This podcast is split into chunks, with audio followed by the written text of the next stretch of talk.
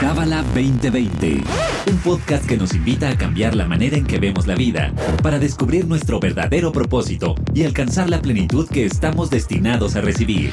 Pareja, familia, negocios, astrología, espiritualidad. Escúchanos semanalmente para saber cómo aplicar esta sabiduría universal en tu día a día. Bienvenido, bienvenida a Cábala 2020 después de muchísimas semanas, Sarita. ¡Yay! ¡Yay! Por fin lo logramos.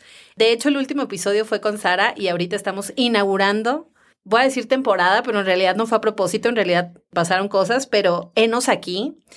Y justo vamos a hablar, Sara, de un tema increíble, que es la mujer. Muy bien. Justo ayer fue la Marcha de las Mujeres, el del Día Internacional de la Mujer, y estuvo increíble. Bueno, yo salí a marchar lleno de verdad y además muy bonito porque fuera de, del bloque negro, ¿no? que es la característica destrozar, es una marcha preciosa, sorora, pacífica, muy bonita, que sí tiene obviamente un tinte de hartazgo. Entonces vamos a hablar un poco de eso y de cómo ve la cabala a la mujer. Hablábamos desde el inicio que la cabala al principio estuvo reservado el estudio de la cabala para hombres mayores de 40, judíos. Y de pronto esta nueva escuela, este lado femenino encabezado por Karen Berg, nos permite a las mujeres acceder a ella. Entonces, platícanos un poquito cómo ve la Kabbalah a la mujer en relación también al hombre, que de repente ayer justo platicaba una chava, hizo un TikTok, que ella iba con su marido y empezaron a decirle violador, asesino y todo esto. Y bueno, ella hizo un TikTok que está llorando y dice, no, él es mi marido y es muy buen hombre, o sea, me respeta, me trata bien, o sea, me, empodera, ¿no? Me apoya. Y, y, el marido sale al lado así como de... Mm", y lo sacaron al final de la marcha, pues casi que a golpes. Entonces, cuéntanos un poquito de todo esto, Kabbalah, mujeres, hombres, violencia. Está increíble porque el tema en Kabbalah, la verdad de la mujer, es tan abordado y, de verdad de todo el tema de las energías de hombres y mujeres o las energías femeninas y masculinas. Y tenemos que principalmente entender que todos nosotros tenemos de los dos tipos de energía independientemente si somos mujeres o hombres de nacimiento. O sea, la, la energía eh, masculina y femenina. La energía masculina es una energía y no es bien o mal y no es este, negativo o positivo, pero es una energía de dar, de, de vertir, de dar, inyectar, canalizar. sí, canalizar.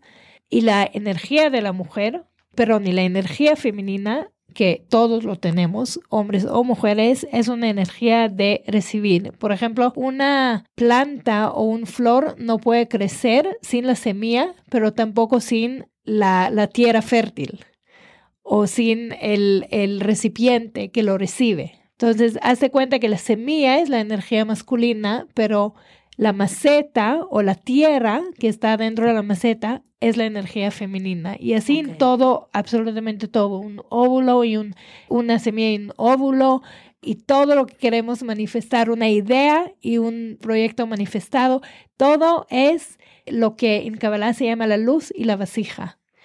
Y según la Kabbalah, la mujer representa más obviamente tenemos más de eso, pero las mujeres representan más esta habilidad de manifestar, esta habilidad de ser esta tierra fértil. Y por eso las mujeres son más manifestadoras y también son más, como se dice, loud, más las que quieren como mover las cosas. Los que quieren verdaderamente que se mueven las cosas, porque las mujeres tienen que ver con este mundo físico llamado Malhut. No quiere decir que un hombre no es un manifestador, tiene más de esa energía también, pero en la fuerza y como que natural del, del hombre es más el proveedor, es más el, el que inyecta ¿sí? El que más trae la energía y la mujer es, y puede tener la mujer las dos cosas, pero la mujer es la que verdaderamente manifiesta. Y algo muy importante que muchos de nosotros olvidamos, mujeres como hombres, es que necesitamos los dos para existir y coexistir. Y cuando escucho algo así me duele mucho porque cuando un hombre apoya a la mujer a ser verdaderamente su esencia verdadera y mover su esencia hacia adelante, es muy, debe de ser muy aceptado, debe de ser muy respetado. ¿Y a dónde fuimos tan lejos que no podemos ni siquiera verlo y que un hombre para nosotros como mujeres representa todo lo malo y los otros, y, porque hay varios así. Y ese es un tema de elevar nuestro, nuestra conciencia también a entender que sí, Karen Berg abría las puertas de Kabbalah. O sea, Karen dio la fuerza al Rav y hicieron el trabajo eh, juntos y le dejó que el Rav sea su canal. ¿Qué quiere decir eso? Que sí, Karen manifestaba, empujaba, estaba, dice, detrás de un gran hombre, siempre hay una gran mujer, pues así tal cual era. Karen no estaba detrás, sino estaba de lado, acompañando al Rab y enseñar y difundir la sabiduría de la Kabbalah en el mundo. Y Karen, su propósito, le dijo al Rab, y creo que lo hablamos una vez, pero le, le dijo al Rab, tú tienes algo tan grande en tus manos, no lo guardas para ti y para este, como tú dices, todos esos hombres de 40 años con tal religión. No, este pertenece a todo el mundo, porque esa sabiduría puede cambiar el mundo si la conciencia de las personas se cambian. Y por eso la fuerza de Karen en este sentido era esta manifestadora, esa que empuja, que impulsa, que motiva y también esa fuerza de estar allá para la gente, incluir a todos y crear esta unidad. Por eso Karen en ese sentido no era más ni menos del Rav, sino que era su par en esta misión. Y cada uno tiene, y cada uno en una pareja, por ejemplo, y si no en una pareja en el mundo, tenemos cada uno su rol. No podemos ser hombres, aunque podemos ser como ellos en el 1%, pero energéticamente nunca vamos a ser iguales. Y hay cosas, incluso físicamente, que un hombre jamás va a poder hacer como embarazarse. Y hay cosas que una mujer jamás va a poder hacer aunque quiere, que a lo mejor no le conviene tanto como cargar cosas súper pesadas. Por algo está hecho de esta forma porque hay una razón de ser espiritualmente, por qué necesitamos esas dos energías en el mundo y nos conviene estar en eso juntos. Y by the way, un hombre que respeta a su mujer y una mujer que respeta a su hombre y sabe este secreto de voy a impulsar a mi hombre a hacer este canal, yo voy a beneficiar de eso al final de cuentas. Yo voy a ser la mujer, la reina, la, la, la más feliz y la más respetada y la más apreciada, porque viene desde mí. Entonces, en este, desde este lugar, verdaderamente podemos trabajar como un par, podemos trabajar uno al, lado de otro. Y de verdad que me, me tristeza un poco escuchar cuando las mujeres tratan como violentamente a los hombres porque ellos sintieron violadas. Sí, y de hecho tengo una amiga que era feminista, o sea, traía la bandera del feminismo todo lo que da, pero ella está casada y tiene dos hijos. Entonces, cada vez le hacía más ruido esto de ver al hombre como, como tu opresor, como tu enemigo, y bueno, se salió de las filas del feminismo, pero es como muy radical, o sea, siento que en Europa van mucho más adelante en esta conversación del feminismo y todo esto. Y ahora cuéntanos, ahora hablando de la cábala y de las mujeres en la cábala, porque también el otro día que te decía que estaba en una conversación y alguien decía como que hay una frase, haz de cuenta, hay páginas en donde te sugieren las frases que puedes llevar en la marcha. Entonces estábamos haciendo las pancartas para la marcha de ayer y había una que nos encantó que decía, muchas veces anónimo era una mujer. ¿Sabes? O sea, estudios, experimentos, poesías, trabajos. Ellas sabían que si ponían una, o sea, su nombre, por así decir, Bianca, pues ya, valió, ¿no? Pero en cambio, si se ponían anónimo o B pescador, puede ser Bernardo. y entonces en esta conversación salió al tema que desde épocas inmemorables, los que han tenido la autoría de las cosas son los hombres. Claro. Entonces, pues son los que más salen, son los que más están. Y hablábamos también de estos eh, textos religiosos. Y salió al tema lo de las mujeres en la Biblia, particularmente, Pero ahora platícanos de las matriarcas. Aquí yo estoy aprendiendo también de las matriarcas, que son cuatro. Me decías que Sara, Sara. Sí. Lea, que me encanta ese nombre. Raquel y Rebeca. Entonces, cuéntanos acerca de cómo se incluyen las mujeres en esta historia, o sea, que no está tan impregnada de hombres, porque a veces esa es la impresión. Claro. So, primero, cada uno de los patriarcas y matriarcas son, actúan como carrozas de energía. Lo que quiere decir que nos puede ayudar a, en cierta forma en nuestra vida, podemos aprender de ellos a través de sus retos. Ok. Todas estas, las cuatro matriarcas, ¿estaban casadas con los cuatro patriarcas? Con los tres.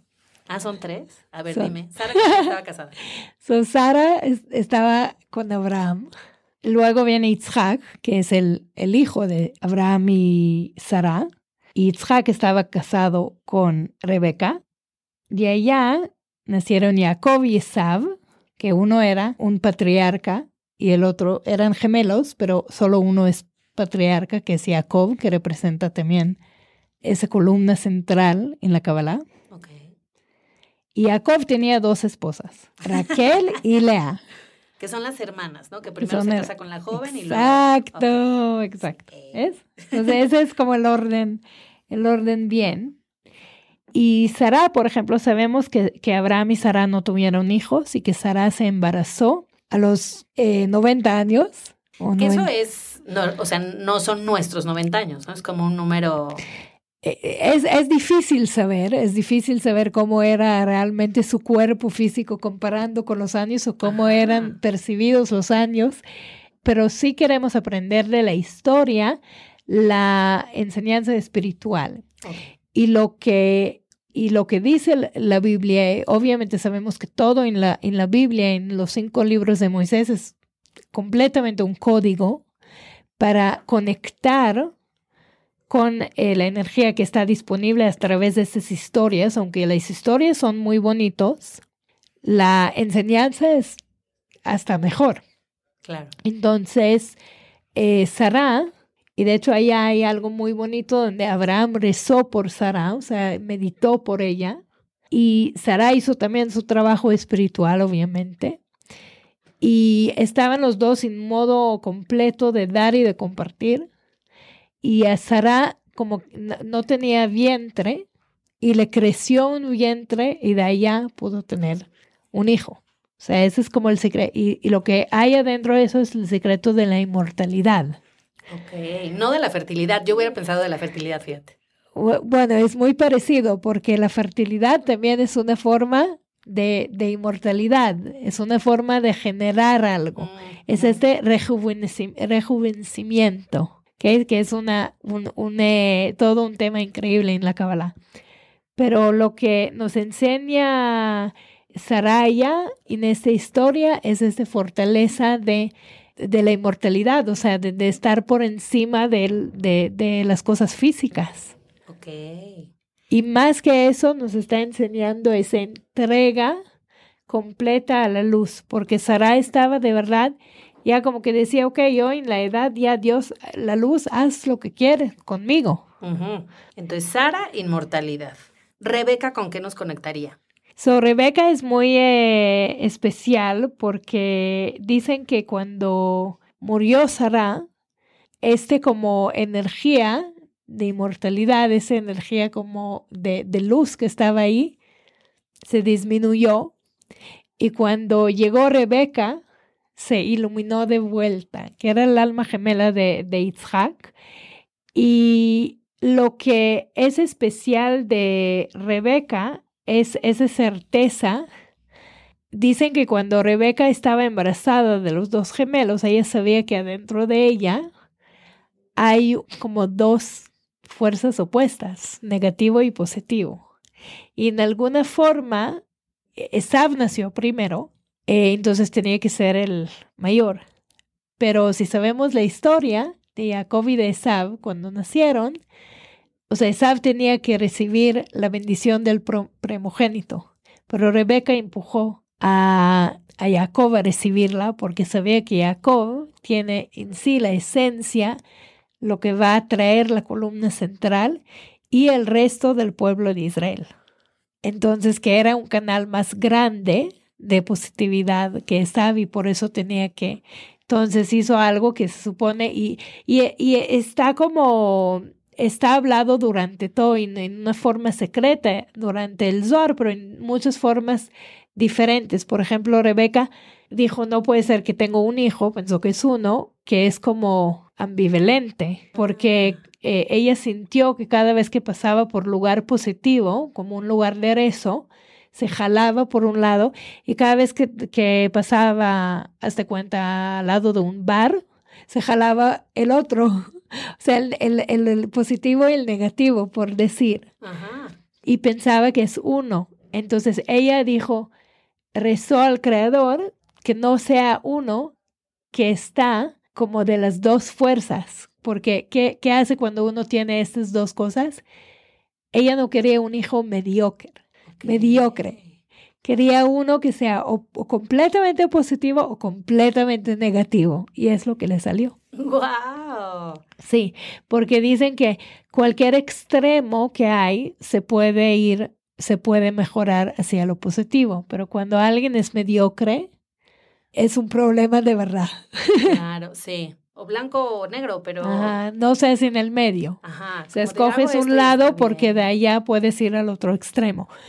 Pero una de las cosas que es importante, o sea, es, es importante entender en esa historia es que Rebeca iba con la luz, o sea, sabía cómo escoger verdaderamente la luz y iba hacia allá.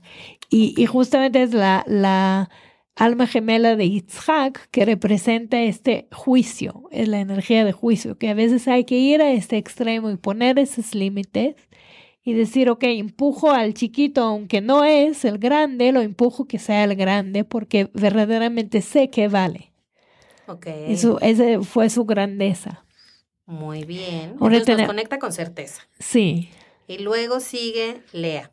So, Lea, Lea y Raquel eh, vienen realmente juntas, porque son hermanas, sabemos que la, las, la historia de ellas, y, y aquí mucha gente están con este rollo de por qué un hombre puede tener dos mujeres. Un hombre no puede tener dos mujeres en este mundo de hoy, pero en, este, eh, en esta historia, las dos mujeres representan cosas muy diferentes. Uno representa el mundo espiritual y una representa el mundo físico, que es la realidad de, de Malhut, lo que conocemos como Malhut. Rachel es como la madre de todos, o sea, la madre de la generación. ¿Por qué? Porque es la, es la más accesible, es la que se conecta a Malhut. Y es también lo que trajo a este mundo a Yosef, que es el canal de, de abundancia. Lea él el canal para 10 tribus. De 12 tribus era canal para 10. Ok, muy bien. y, y Lea representa esta parte, e, este mundo espiritual, este mundo más allá. Mm. La conexión con el ¿cómo se dice? Unseen, lo que no está visto, lo que no está manifestado. La chica era Lea, ¿verdad? O sea, primero se casa con Lea y luego se casa con Raquel. Raquel era la chica y Laván, el, el, el hermano de, el, perdón, el, el papá de Raquel y de Lea, le dice, no es un costumbre casar con la, la chica antes que la grande, entonces vas a casar con la grande. Pero Jacob no sabía hasta que despertó en la mañana que está casado con Lea. Pensó que está casado con Raquel.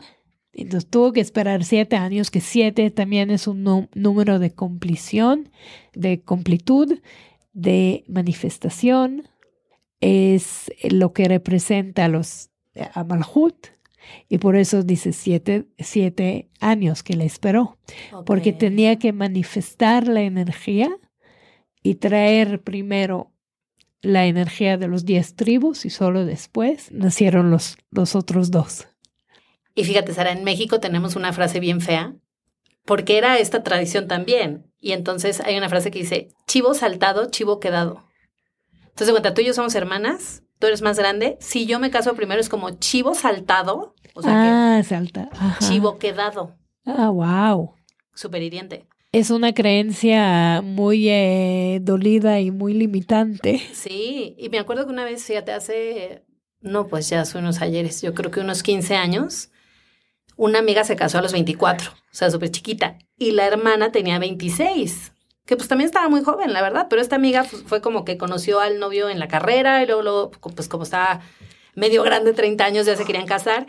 Y entonces en Mazatlán me acuerdo que era mucho de como, uy, la hermana, ¿no? O sea, en lugar de la noticia ser buena por la boda, la noticia era mala por la hermana. La- y todo el mundo era como, uy, pues chivo saltado, chivo quedado, no sé qué. O sea, Sí. y yo ahí descubrí eso, porque yo no tengo hermana, entonces no tenía ese estrés. Pero ahí dije, qué horror. Claro, pero lo que, lo que aprendemos aquí es que primero viene la intención, primero viene lo espiritual, primero viene la semilla y solamente Mm. después viene la manifestación y que el trabajo, ese trabajo que Jacob hizo por siete días literal para ganar a Raquel, eso es lo que pudo manifestar algo tan grande como ese canal de Yosef, el hijo de, de Jacob, que era canal para, de verdad, para, para abundancia. Con Lea no tuvo hijos. Sí, diez. Ah, o sea, lo de las tribus son Solo de- hijos. Y otra cosa, Raquel, sí, sí, sí, sí. Cada hijo representa eh, un tribu y era un Ah, canal ya, para ya, un tribu. Ya, ya, ya me acordé de esa historia. Y lo, y lo fuerte es que Raquel no, no pudo, o sea, él, él estaba con los dos al mismo tiempo y Lea paría y paría y paría y paría y paría y paría y paría y Raquel nada. Y Lea le dio a Raquel unos, se llama Dudaim, que le, le dio, y, y allá es una historia muy bonita acerca de, de ese hermandad, eh, hermandad, que Lea le dio unas plantas que consideran como plantas de la fertilidad. Allá entra la historia de la fertilidad Ajá. y esa planta le hizo embarazarse.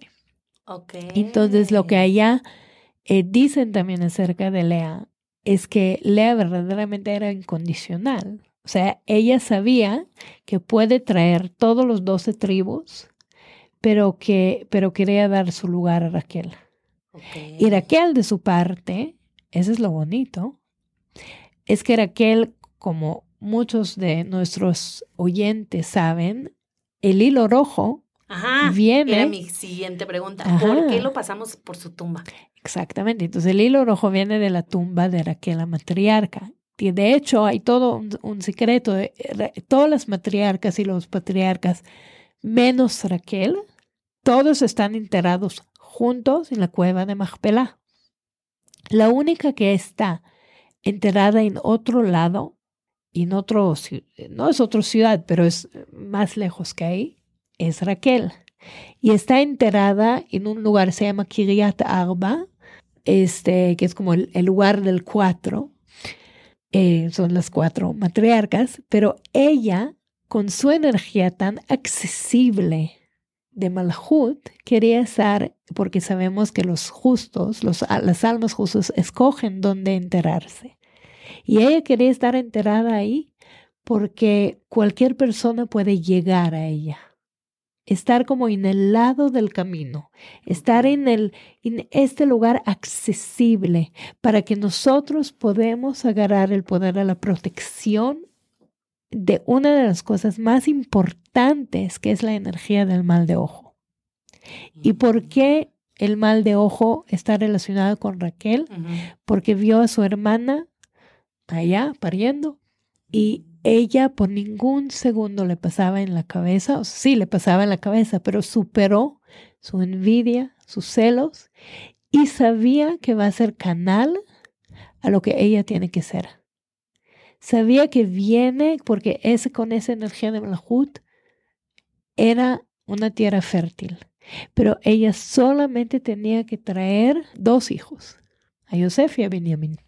Ay, qué bonito. Solamente tenía que ser canal para esta energía. Yosef eh, está increíble. Yosef era el canal más grande. Imagínate, toda la historia de Yosef es la historia de ser un canal de abundancia para el mundo entero el que gobernaba, el gobernador de todo, toda la tierra de Egipto que representaba el mundo físico.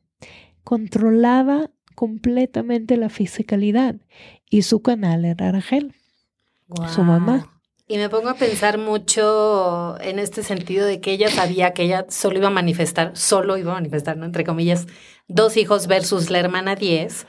Como que siento que el otro día fui a una conferencia y Elías Ayub, que es este como gran empresario, que es cuñado de Slim, perdón, yerno de Slim, él decía, oigan, basta de que en las redes sociales hay como este, esta presión de que todos tenemos que ser emprendedores. ¿No? entonces, ¿tú qué, vas a hacer? ¿Y tú qué vas a hacer? Y entonces, como que él decía, todo emprendedor también necesita un equipo atrás, o sea, un buen contador, un buen abogado, un buen administrador, un buen gerente, un buen vendedor, o sea, como que dice también. Regresamos a esta conversación de cada uno tiene su rol. Cada uno tiene, cada uno manifiesta, incluso adentro de las mujeres, hay unas que a lo mejor eh, tienen 10 hijos, otros que tienen dos y, y, no hay, o sea, esa parte de envidia también, una que tiene 10 proyectos y una que tiene uno, una que tiene millones y otra que, que va a voluntariar en la calle. Cada uno tiene su rol. Y si no exploramos verdaderamente nuestro potencial desde un lugar de motivarnos y donde no de tener envidia una a la otra y esa es justamente creo que es la enseñanza más grande de este episodio es esa envidia que existe entre las mujeres. Sí, estamos como o es estamos contra una al, otra o contra los, los, hombres. No, no tenemos que estar contra nadie. tenemos que estar a favor de quien somos, a favor de nuestra esencia y desde esa esencia motivar al otro. No importa si es hombre o mujer, pero verdaderamente si estamos hablando de este sisterhood, de esta hermandad, de esta sororidad, queremos motivar que la otra mujer vea la luz que tiene adentro de ella. Claro. Y venir desde ese lugar, porque lo que tiene la otra mujer no lo tienes tú y por algo no lo tienes, y lo que tienes tú no tiene la otra mujer. Y si no regalamos nuestros dones y nuestros, nuestro amor y nuestros talentos y nuestros, nuestros consejos una a la otra, ¿quién somos? Para nosotros mismas, nada más. Claro. Qué bonito. Y también para ti que nos escuchas, si vives en la Ciudad de México y te, te interesan los eventos presenciales, tenemos el Círculo de Mujeres, que hubo uno hace como dos semanas. Y habrá otro en mayo, porque en abril viene Pesaj, entonces la agenda está llena. De hecho, a ver, este episodio iba a ser más adelante y hoy se supone que iba a ser el cabalatón para explicar justo todos los eventos que vienen, porque están muy seguiditos sigue a Kabbalah MX para que te enteres o entra a kabbalah.com para que te enteres de todos los eventos que hay. Y cuando haya el círculo, que será en mayo, creo que la primera semana de mayo, ¿no? Sí, creo que es como 2 de mayo, algo así. Ajá, entonces ahí es el círculo de mujeres en donde pues me imagino que se va a hablar muchísimo de, de todo este, de todos estos De todo ese tema. Mm, qué hermoso. Pues algo más que tú quieras agregar, Saris. Buena pregunta. Creo que, que algo importante de mencionar es que es el tiempo de la mujer brillar. O sea, si algo nos dejó claro las enseñanzas de Karen y también de Mónica ahora que está, no está tomando el lugar de Karen, pero viene también en este lugar de, de empujar a su marido y, y estar de par con él. Eh, direccionando el centro de al lugar donde, donde va. Y creo que si podemos aprender algo de esas mujeres maravillosas que tenemos en el centro de Kabbalah, es eso, es, es como trabajar del lado del hombre no sintiéndose menos. No estamos, aunque fuera parece que estamos, ¿cómo se dice? Eh, como oprimiendo, opresoras. opresoras del hombre. No, del hombre no somos, es nuestro es nuestra perspectiva y también es nuestra, en alguna forma, es nuestra elección. Tomar esta fuerza no desde el lugar de violencia contra los hombres o de odiar a los hombres o de querer resaltar a los hombres, sino estar haciendo nuestro trabajo mano en mano con ellos, porque ellos no pueden si nosotros, ese es seguro.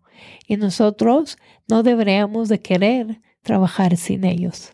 Tengo una última pregunta, Saris. ¿Pasa mucho con estas grandes empresarias, ¿no? Las CEOs o, o, personas muy exitosas, realizadas, con mucho dinero, o muy bonitas, o muy viajadas, o lo que sea, que de repente andan, no sé, estoy pensando en una amiga, ¿no? Que anda con un cuate normal, o sea, Godín, no sé cómo decirlo, y entonces todo el mundo le dice que ella es mucho más que él, que ella merece mucho más. Y entonces como que el otro día llegó y me dijo, estoy harta de todos estos comentarios, dice, porque yo me siento bien con él, me siento en paz, me la paso bien. Y dice, pero todos mis amigos es como, no, no, no, es que tú deberías de andar con un empresario millonario eh, que te mantenga, que no tengas problemas de dinero, porque pues andan medio cortos de dinero los dos. Y hay mucho esta, o sea, la reflexión a la que llegábamos era que todo está basado en lo material. Sí. Pero hay que, ¿qué nos dirías tú? Yo creo que primeramente tenemos que saber cuál es la conciencia, porque cualquier relación que está basada solamente en el 1%, sea que viene desde carencia o que viene desde que tengo todo eh, en lo físico, cualquier cosa que se basa solo en, el, en eso no va a poder sostenerse a largo plazo. Mm. Tiene que ser algún tipo de proyecto o algún tipo de intención o algún tipo de semilla que plantan los dos de forma espiritual. Tienen que entender las leyes universales en alguna forma para poder mantenerse la, la, o por lo menos tiene que tener algo en común que es más allá de solo tú y yo. Si una pareja está muy feliz juntos, no importa la condición física, pero los dos, por ejemplo, tienen esta afinidad de querer compartir con la sociedad, de querer dar de sus talentos, querer trabajar juntos, de querer crecer juntos, este agrega también al mundo y ayuda mucho a la pareja. Si una mujer se siente cómoda y el hombre lo sabe contener, porque también a veces los hombres se sienten que son menos de las mujeres y ese nunca es bueno, ni que la mujer se siente menos que el hombre, pero la mujer en alguna forma lo tiene que apoyar. Y si ella ya tiene todas las respuestas y no tiene nada que recibir del hombre, Mm. Va a ser muy difícil. Ahora no tiene que ser solamente by the way, puede ser una mujer que está más espiritual o más inteligente o lo que sea, pero en su mente, en su intención, ella sabe que le tiene que ayudar a él que, que vierte la energía. Y ella tiene que saber cómo llevar su energía y convertirlo en algo. Y es algo que es un arte de hacer y tienen que trabajar juntos. Si le molesta a la mujer cómo es el hombre, no van a poder durar. ¿Sabes? Sí. Si ella se siente que él es menos que ella, no importa si es lo físico y lo espiritual, va a ser igual. Él nunca va a poder estar a la altura de ella Mm. si, si ella se siente así. Igual si una mujer se siente usada por un hombre y no Mm. siente que de verdad lo está utilizando para, para crear y para, para mover las cosas, también va a sentir triste y también va a sentir oprimida y también va a sentir que no está en su lugar. So, hay que trabajar juntos de alimentar uno al otro, porque cada uno en su rol puede agregar a este crecimiento, pero juntos van a poder crear algo. Si no es así, va a ser muy difícil. Claro, y no dejarnos llevar por las apariencias y las fotos, ¿no? De Instagram, pero ahorita tengo dos ejemplos de una chava que una vez me dijo, Bianca, yo en dos semanas aplasto a cualquier hombre con el que salga. O sea, dice, soy experta en aplastar hombres. O sea, ella se sabe como tan inteligente, tan autosuficiente, tan independiente, tan... Y entonces como que decía, luego lloro que no tengo novio, pero salgo y es como de, a ver, idiota, ¿no? O sea, eh, Claro. como esta actitud. Pero esa es conciencia, o sea, al final de cuentas es saber dónde, o sea, sí, sí hay tema de, com- de complejidad, de, de, de, de, de estar, de completar uno al otro y de ser, se dice complejos uno al otro, se, es competible, compatibles, eh, perdón. Ajá. Hay este tema de compatibilidad, pero por otro lado, depende mucho en eh, la semilla que están plantando, en la conciencia que está plantando y las creencias de cada uno. Si una mujer desde el inicio ya decidió que aplasta a cualquier hombre, no hay mucho que va a poder hacer, es lo que va a hacer. Pero si una, eh, si, si esa mujer dice, sabes que voy a ir humilde, y voy a llegar a un lugar donde verdaderamente voy a dejar que el otro comparte conmigo, que el otro me mm. invita. No tengo que ser la chingona todo el tiempo, que me platica algo de su vida y no solamente yo de mi vida.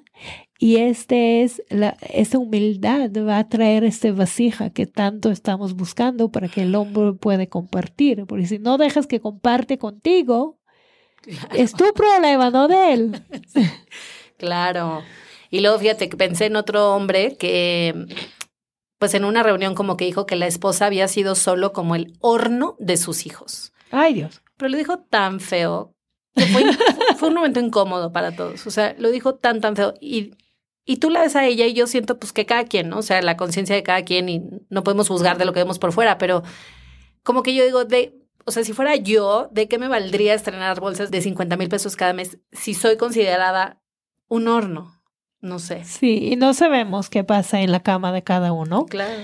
Eh, obviamente no es nuestro lugar de, de juzgar, pero definitivamente así lo tomamos como un ejemplo, siempre tenemos que saber que un hombre que no respeta a la mujer, igual al revés, una mujer que no respeta esa luz que lo quiere, que quiere compartir con ella, o sea, algo allá hay en la energía de los dos, en la conciencia de los dos.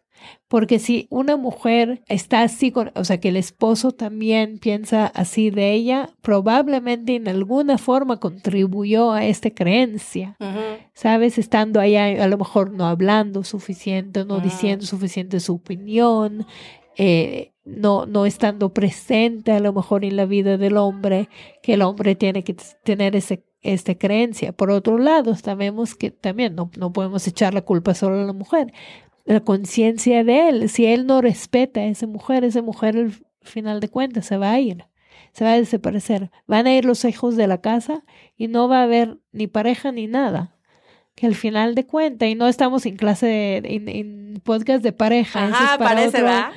Sí, pero entender que tienes la fuerza de cambiar las cosas y que tiene, tienes siempre responsabilidad no importa si tienes pareja, si tienes hijos, si tienes esos proyectos, si estás rodeada de hombres en un mundo laboral, no importa, tienes la responsabilidad de tomar lo que estás recibiendo y de elevarlo.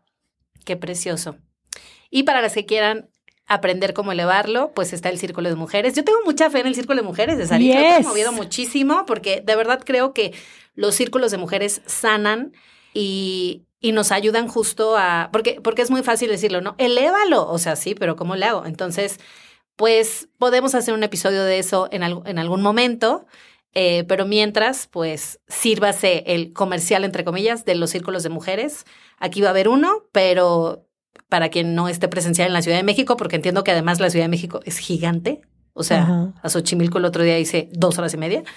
Cualquier círculo de mujeres siempre y cuando pues esté cuidada la conciencia y pero sí creo que es muy importante eh, nutrir esa parte de la energía femenina y del linaje.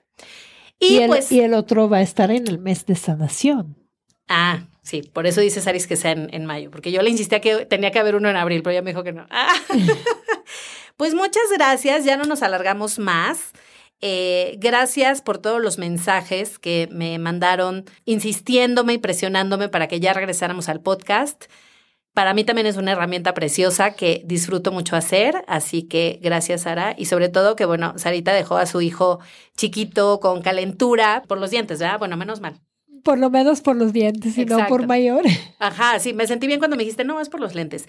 Pero bueno, para que veamos también que pues está esta parte, ¿no? De, de, la maestra, pero también la mamá y la esposa y, y ya supimos que vas a ir a, visitar a tu familia. Sí. A ver qué tal viajar tantas horas con, con niños chiquitos, ya nos contarás. Sí. Algunos tips. tips y, tips eh, y, y experiencias. Exacto. Y pues gracias por escuchar. Nos escuchamos ahora sí, de verdad, espero con todo el corazón, la próxima semana. Bye bye. Este episodio fue traído a ti por el Centro de Cábala México.